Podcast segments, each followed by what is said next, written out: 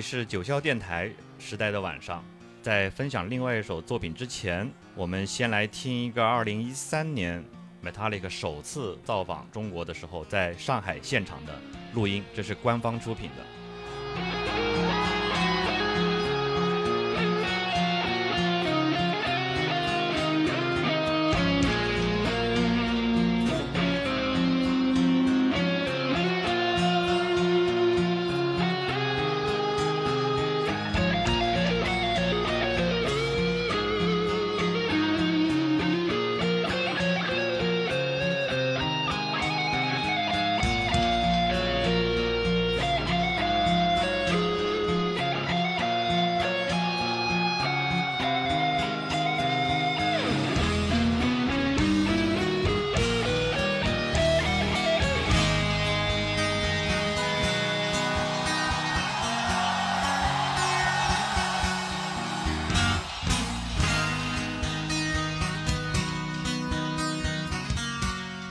大家听到前面全场高呼 “Master Master”，但是老詹只能很遗憾地摇摇手，说不能唱这首歌。后来在北京演唱会上，“Master” 这首歌也没有在歌单里头，所以这也是我们刻意挑这首歌的原因吧，也弥补一个遗憾。言归正传，我们现在来分享一下后面几张专辑的一个代表作。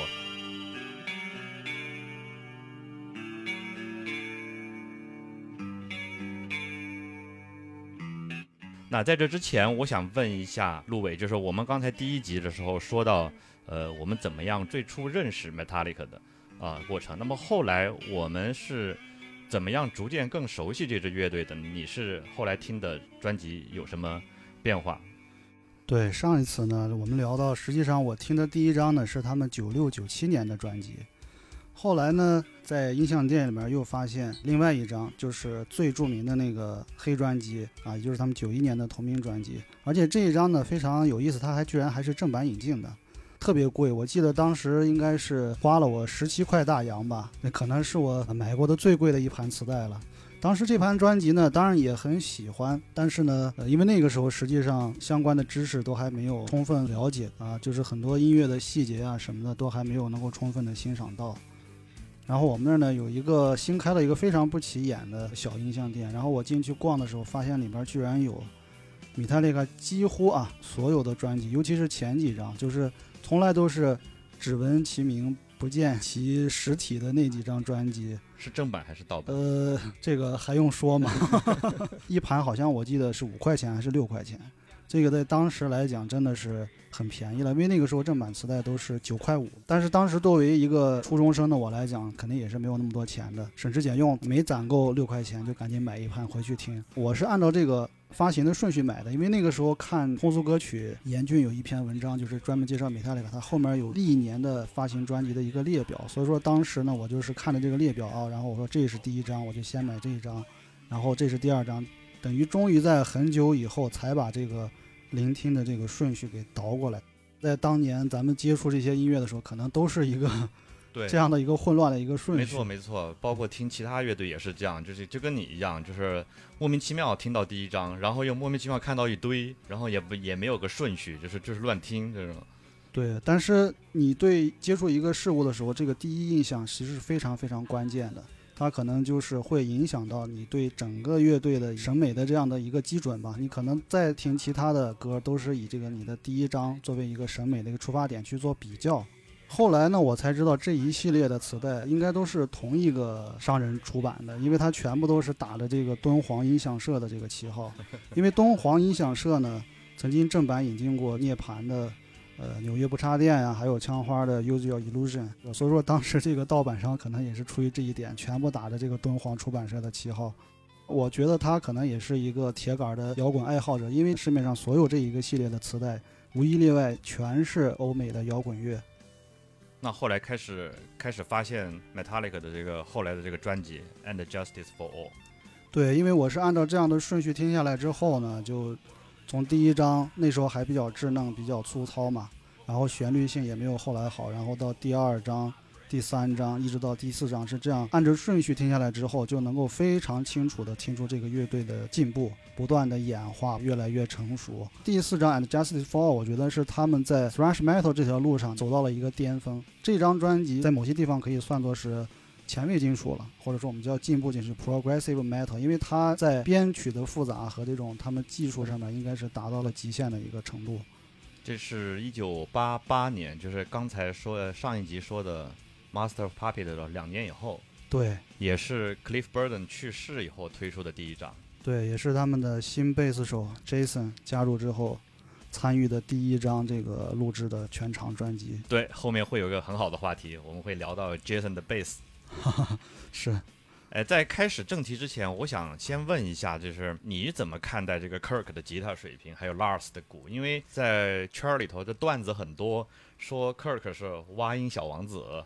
说 Lars 从来打不准拍子等等，我想听听你的这个专业理解。呃，这个呢，其实我觉得就是我们现在处在这样的一个互联网的时代嘛，可能就是大家愿意去传播一些有趣的或者说比较调侃性质的段子啊，你。作为世界上最牛逼的乐队，但是你的乐手呢拉胯的这样的表现，大家可能愿意去看到这样的反差，去传播调侃的段子。如果我们以历史的眼光来看，在当年，他们无论是技术，还是舞台表现力，还是到创作能力，都是可圈可点的。只不过呢，跟十年后、二十年后、三十年后的很多更新一代的人相比，可能确实在某些方面没有那么的突出。但是我们看待这些人，一定要在他历史的情境下去看待他。而且我自己对 Lars 的这个鼓有个感觉，就是我在网上，呃，先是看到很多人那种有些嘲讽的那种口气啊，但是我在 YouTube 上我还刻意搜了很多高手去 cover 他的鼓，用 Metallica 的歌曲，然后那个鼓打得很花，加了很多东西，但是我听了很多个版本，觉得并不好听，实际还还是觉得 Lars 那个就是怎么讲呢？恰如其分，就像你之前我们私下聊的，就是这可能跟他大量的参与创作也有关系。对这一点是我觉得，咱们就单说拉尔斯鼓手的话，我觉得他可能并不是速度最快的，或者说技术最精湛的，但他绝对是最有头脑的、最有音乐感觉的，呃，最适合米泰利亚的鼓手，没有之一。因为呢，首先这个乐队是他一手创建的。他呢，实际上我们可以说是一个富二代吧，因为他爹是网球的世界冠军，虽然是丹麦人，但是呢，很多时候都在美国。然后呢，他从小就能够用我们今天的话来讲，就是头号粉丝。他可以坐着飞机去满世界的去追这些乐队，去看他们演唱会，买第一排的票。所以他从小他就是一个极其狂热的音乐爱好者。他后来在组建了 Metallica 之后呢，他参与了这个乐队的几乎所有的方方面面，无论是创作。无论是这个商业的运作，所以说我们经常能够看到他在现场演出的时候，他是边打鼓一边嘴里边唱唱的这个歌，唱的这个歌词，他每一句词他都心里边都很清楚。所以说他对于这些作品的理解，我觉得是非常非常的深入骨髓的。所以说他编出来的鼓和吉他每一个想要表现的地方和唱想要突出的地方，其实都是有精准的吻合的。从这一点上来讲，我觉得杨老师你刚才说的没错，他编配的那个版本。可能不是技术最精湛的，但它绝对是最能够体现这种音乐感觉的。对，而且我自己觉得他还也还是有一些可圈可点的小心思，比如说他的特色，他听他的鼓就是很明显就是在军鼓上加镲，对，这是一个特点，对吧？还有我自己在有时候想模仿他的一些节奏的时候，发现他老是在呃一个小节的第四拍的后半拍加镲，这个也是一个，就是虽然说不是特别的。呃，多难的东西吧？但是这种小心思不断的加强以后，你会慢慢慢慢发现，Lars 还是有他的特点的，是一个鼓手，一个优秀的鼓手。因为他很多时候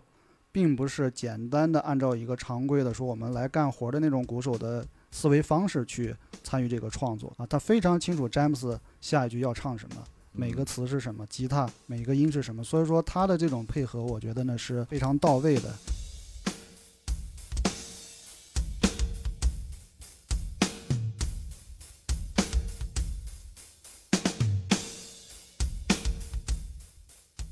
OK，那我们这一期呢，接下来想要分析的呢，就是《And Justice for All》这张专辑里边最有代表性的一首歌，也是他们几乎是每一场演出必演的一首名曲。我想大家都已经猜到了，就是《One》这首歌曲。这次呢，依然是带来了这个分轨的文件，我们先一段一段的播放，然后呢，为大家分析里边的音乐内容。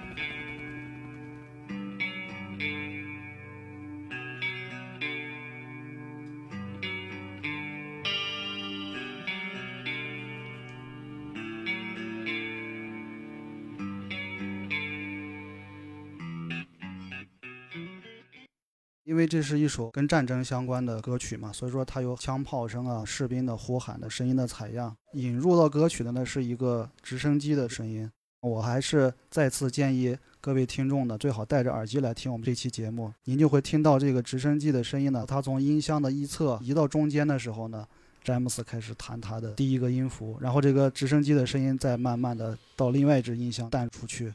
这个前奏呢，非常的简单，但是传达的情绪是很深沉的，特别符合这首歌的主题。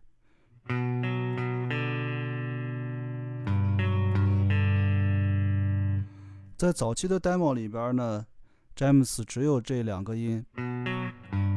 ，B 和 G 之间来回转换，是他后来在不断琢磨完善的过程中，又加入了 A 这个音。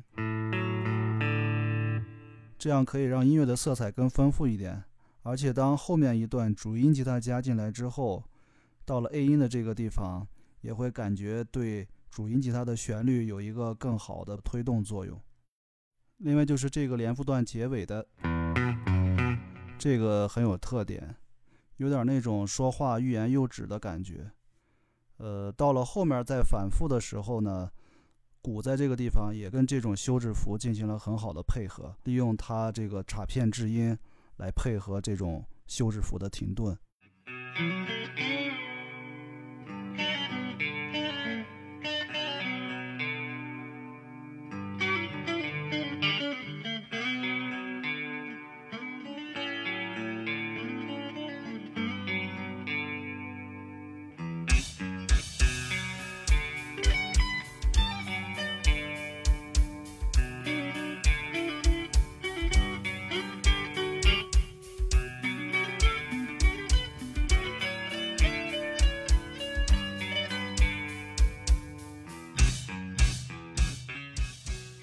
这一段 solo 呢，感觉就是他在用吉他来跟听众讲一个故事，一句娓娓道来，带有这种情感的起伏。然后在第二段的时候，突然一下拔高，感觉就像我说话的时候，突然音调一拔高，想要引起对方的注意。嗯。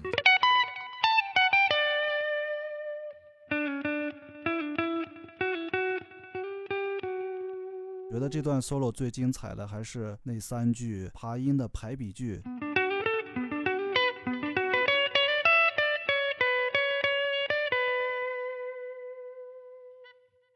后接下来之后呢，就是一个新的段落。这个段落实际上是前奏的一个变奏，还是那个和弦，只不过呢，它在节奏上面加入了更密集的一些音符，然后贝斯也都进来了。我们一起听一下。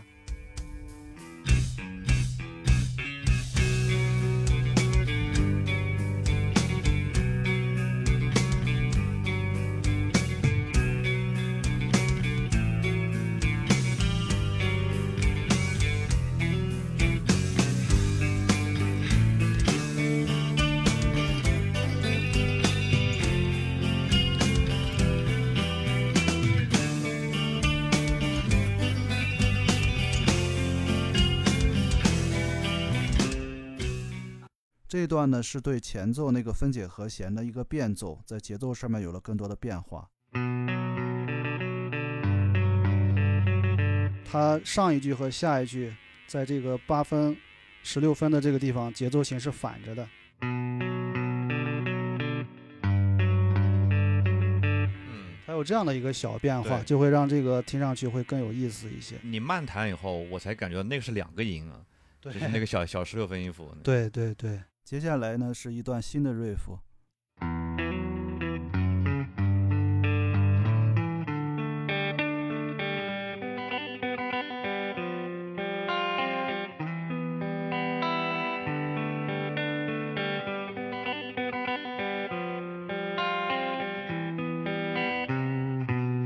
这一段新的发展呢，给人一种更加华丽、更加升华的感觉。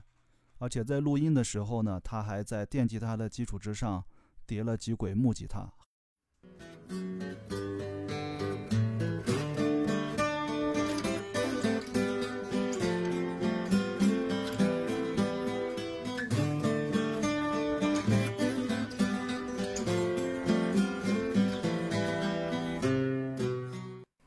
哇，竟然还有木吉他，这是我第一次知道这个。对，它实际上呢和电吉他混合在一起，因为电吉他和木吉他的音色它有一种质感上的差别，对，它们其实是能够很好的融合在一起，但是呢又会让音色有一个复合的那种更加丰满的一个肢体。嗯。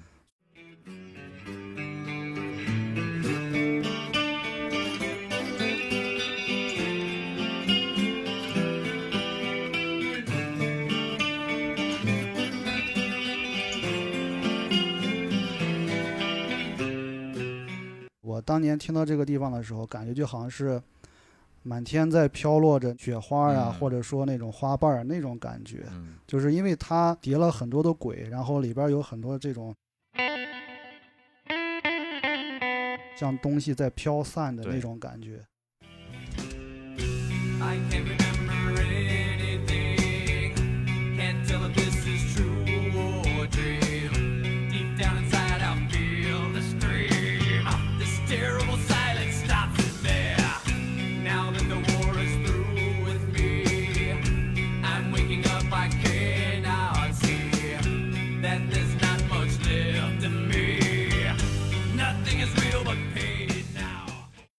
这段唱是不是也是叠了很多轨的？呃，对他做了 double，I can't remember anything. Can't tell if this is true or dream. Deep down inside, I feel the scream. This terrible silence stops me. 另外，大家还可以注意一下，他在下一段第三句的时候加入了一句合唱。I'm waking up, I cannot see. 我们再来听听下一段。Nothing is real but pain now. Hold my breath as I wish for oh please God, wake me. 到进入失真之后，实际上它整个歌曲的速度是加快了的。呃，他们先要做一个 click track，就是节拍器的轨，就是把这个速度的这个变化录在一条音轨上面，然后鼓手呢跟着这个音轨来掌握，这样的话整个乐队都能保证在变速的时候能够变到一个统一的速度上边。那现场怎么办呢？听 Lars 的了，对，现场就看默契。对？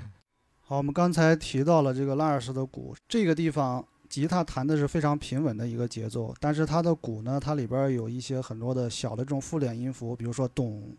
大咚、咚、咚大，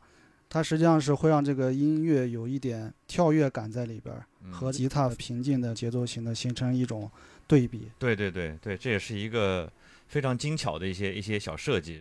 我们可以单独听一下鼓和贝斯。这个贝斯呢，待会儿我们会说到，可能很多人从来都没有听到过这张专辑里面的贝斯是什么样的声音，我们来听一下。对，这就是业界都知道的，在这张专辑里头，Jason 的贝斯被压得很低很低，几乎到听不到的程度。对，但是我们的分轨里边是可以听得到的。这是九霄特别版的 Metallica 的 One，我们把 Jason 的贝斯重现回来。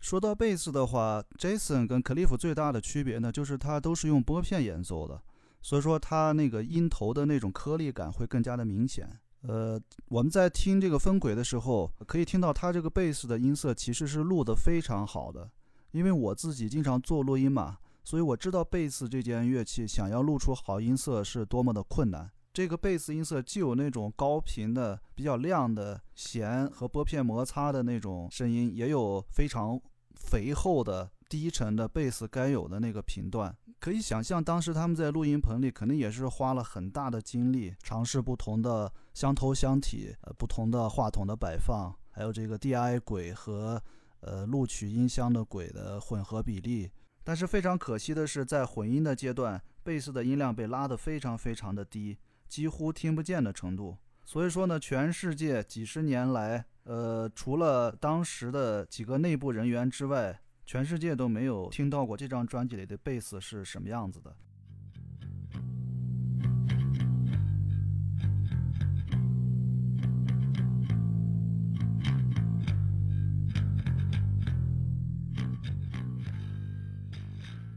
对，所以我们给非专业的听众稍微普及一下，就这个录音和混音还是两个概念。所以我们强调这个曲子在早期录音的时候，Jason 的贝斯的录的非常漂亮，就像陆伟所说的。只是我们最后最后这张专辑出版的时候，当然背后有很多故事了，导致把 Jason 的声音完全给压下去了，混音出来的那个版本就不是当初录音录下来的那个原始版本那么好了。对这张专辑的混音，实际上是有非常大的争议的。很多人并不喜欢这张专辑整体的声音呈现。呃，一方面呢是觉得太干了，缺少混响；另外一方面呢，就是听上去比较单薄、冷冰冰的。主要就是因为贝斯的缺席，所以很多中低频的那种肥厚感和温暖感都没有了嘛。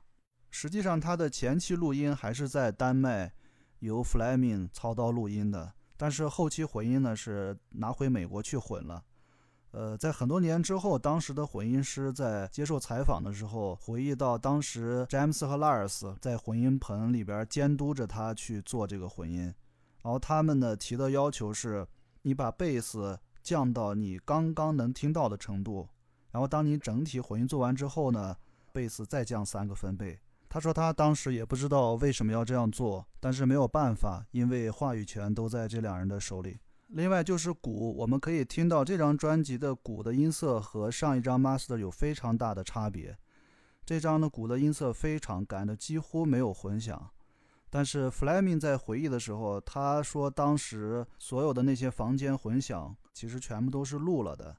但是他也不知道为什么后期混音的时候就没有用。其实 Metallica 在专辑制作上面做出这种极端的举动也不是一回两回了。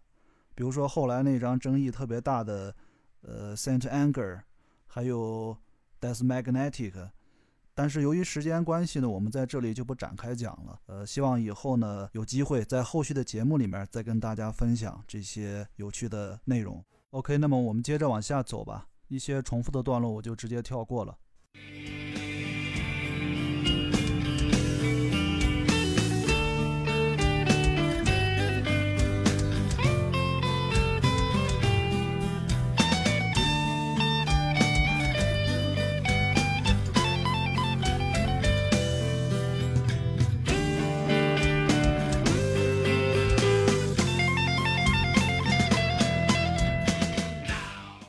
是科克在本曲中的第二段 solo，呃，它既延续了第一段 solo 那种娓娓道来的特质，呃，到后面又用点弦的这种方式，很好的引出了下一段。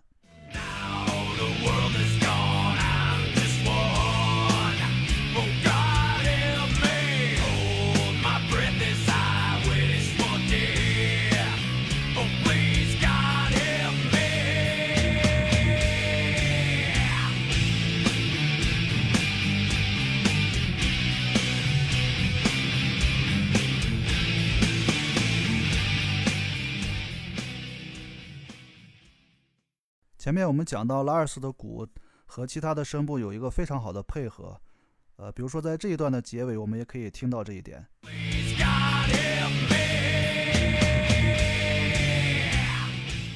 接下来这一段是一段带有进行曲风格的、非常深沉庄严、带有一点悲壮感觉在里边的一个段落。旋律吉他录了很多轨，以这种和声的方式堆叠起来。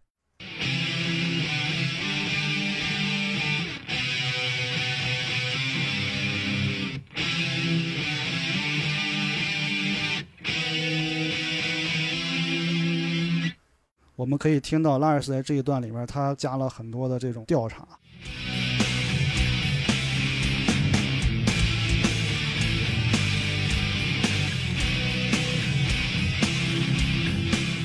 因为这个时候他的情绪虽然说没有后半段那么的激烈但是这个地方呢也是一个需要怀里边攒着一股劲儿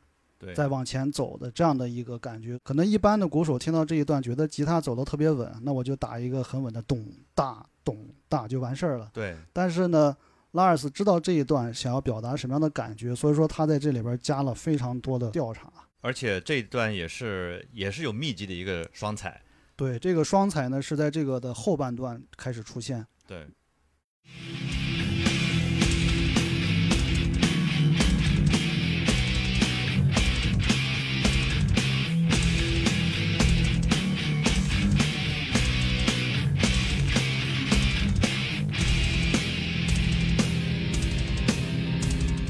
而这个六连音的双踩就是这首歌最标志性的一个节奏型。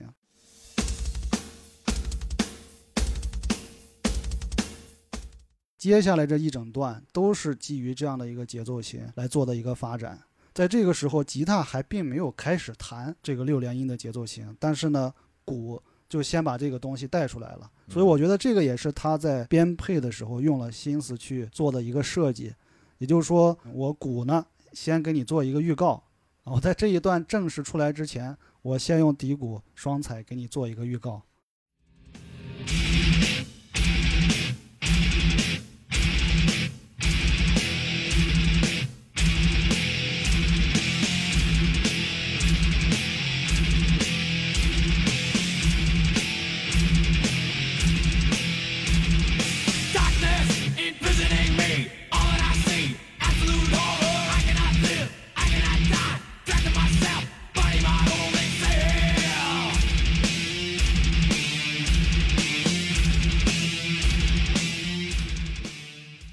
当初我听到这一段的时候，是给了我非常大的震撼的。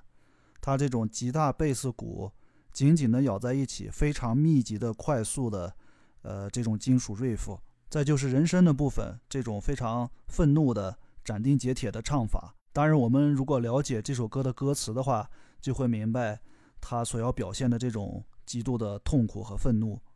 接下来的一段变奏呢，就是在保持这个六连音节奏型不变的前提下。在这些空档的地方，吉他加入了一些旋律的音符。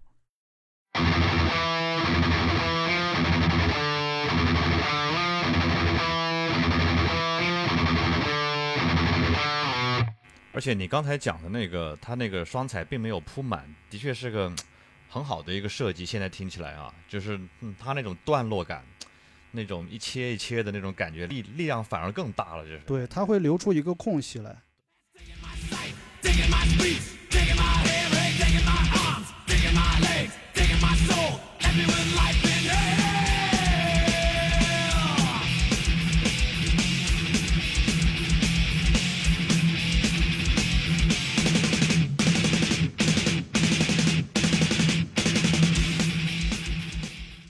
这一段的军鼓是给我印象最深刻的。我第一次听这首曲子，就是完全被这个军鼓震撼到了。他模仿那机关枪太像了，我觉得这一段。是对，不知道他们是先有了歌词想要表达这种意境，然后编出的这一段，还是说先有的这一段才想到我要写一首跟关于战争的歌曲。但是这一段真的是非常的贴切，而且呢，它跟前面的这个是无缝衔接的。对，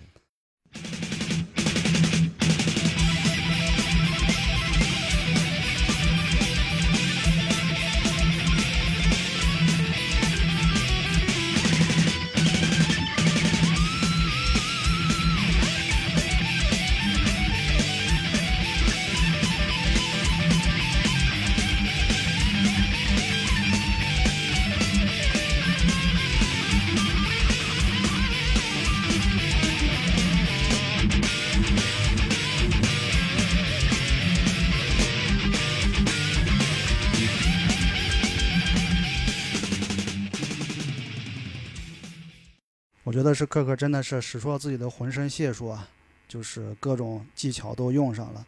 但实际上呢，在我看这个对于这个制作人的采访的过程中呢，他透露出来这段 solo 最大的贡献者应该是 Lars。哦，我们在听到这些成品的时候，都以为某个人就是完全负责自己的那个声部，但实际上呢，可能很多时候未必真的是这样。尤其对于 Metallica 这个乐队来讲的话，我们前面说过拉尔斯对于他的创作整个参与是非常深度的，而且呢，他自己也确实有着非常非常好的这个音乐感觉。但是呢，在这儿我要说一句，可能克克在这个队里边真的音乐感觉是远远不如詹姆斯和拉尔斯这两个人的。啊，早期的排练的 demo，在这些 demo 里边，一到 solo 的环节，实际上怎么说呢？感觉就是他大部分时候都是在胡弹，就是那个即兴的东西，没有很多音乐的这种考虑在里边，就是单纯的秀技啊，或者说嗯，溜手指啊什么的。但是呢，在这个过程中，可能偶尔会有几小节，哎，不错的这个 idea 出来。嗯先把这个节奏部分录好之后呢，让克克在上面进行即兴。嗯然后他即兴的时候呢，把每一条都录下来，可能比如说录个十遍，嗯然后呢，大家就坐下来听，从这里边挑有用的部分，比如说这几小节觉得不错，那几小节觉得不行，把不错的段落挑出来，制作人和拉尔斯他们俩坐在一起，再去对这些段落进行拼贴和组合，哦，来得到他们想要的一个结果，然后再把这个结果发给克克，让他去练，让他把整个 顺练熟，然后再进棚去录音录这个 solo。制作人在很多年之后接受采访的时候说，克克最著名的这段 solo，如果说按照这个贡献来排行榜的话，实际上 Lars 是第一，他是第二，克克是第三。嗯，我们可不可以再听一遍这一段好的，克克的 solo？再次听这段 solo 之前，我想跟大家再聊一个点，就是大家的注意力可能都放在那个主音的乐器上，而忽略了背后伴奏的部分。呃，然而呢，一段 solo 之所以那么好听，往往呢是跟它背后的伴奏有密不可分的关系的。那么《One》这首歌里边的 solo 也是非常典型的一个例子。如果我们把注意力放在伴奏的部分的话，我们就可以听到，在这段 solo 的第一个段落结尾的机关枪过了之后，也就是进入第二个段落开始，它的节奏型、吉他的节奏型和和弦都有了新的变化。然后正是这些变化，在不断的推着这个 solo 往前走，让它呢更有新鲜感，呃，更能吸引人一直听下去。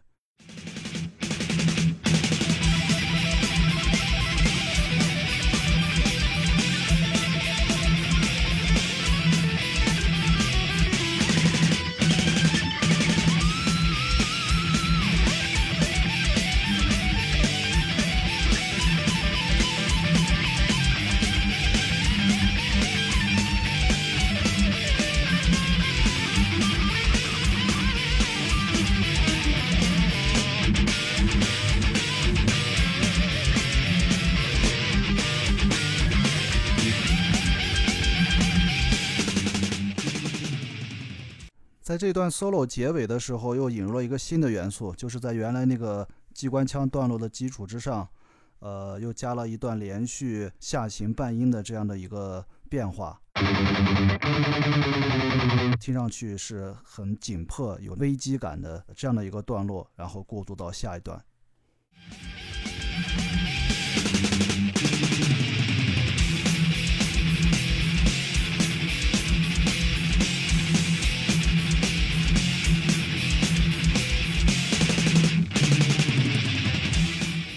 下行动机出现了两遍啊。对，现在听到的这一段的吉他音色，实际上是詹姆斯叠了很多很多轨。按照制作人的回忆的话，至少他两边各叠了六轨。啊，那么多，对，所以说它才能呈现出非常厚重的一个音墙，啊，最牛逼的点在哪儿呢？因为这个地方很快，嗯如果说你不能够保证你弹的音非常非常的准确，嗯，非常非常的干净的话，当这些合在一起的，它会会变得非常的浑浊和模糊。对，但是呢，詹姆斯呢，每一轨录的都几乎是一样的，哇塞，对节奏这种精准性的这种把握，包括他那种音头的那种颗粒感、清晰度，用制作人的话来说，詹姆斯就是这个世界上最好的节奏吉他手。黄金右手。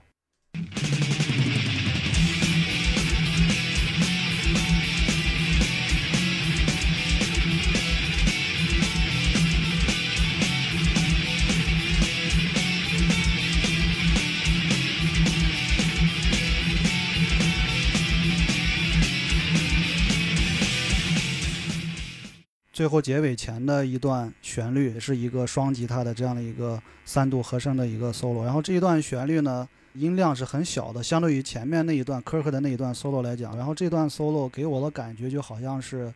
这个主人公在最后挣扎前的一种回光返照的一种状态。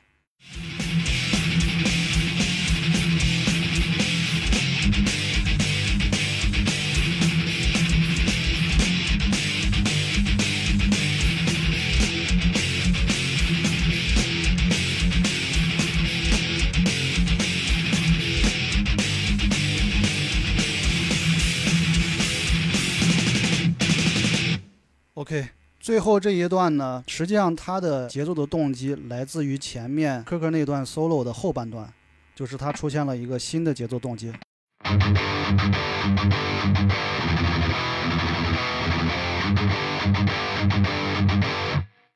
就是这样的一个动机，然后他又拿过来在这个地方进行了新一轮的变奏，然后我们可以听到在这一段呢，拉尔斯也是打了更多的调查，嗯我们仔细听，用更好的音箱耳机听的话，可以听到这个地方的吉他的音色会更加厚重，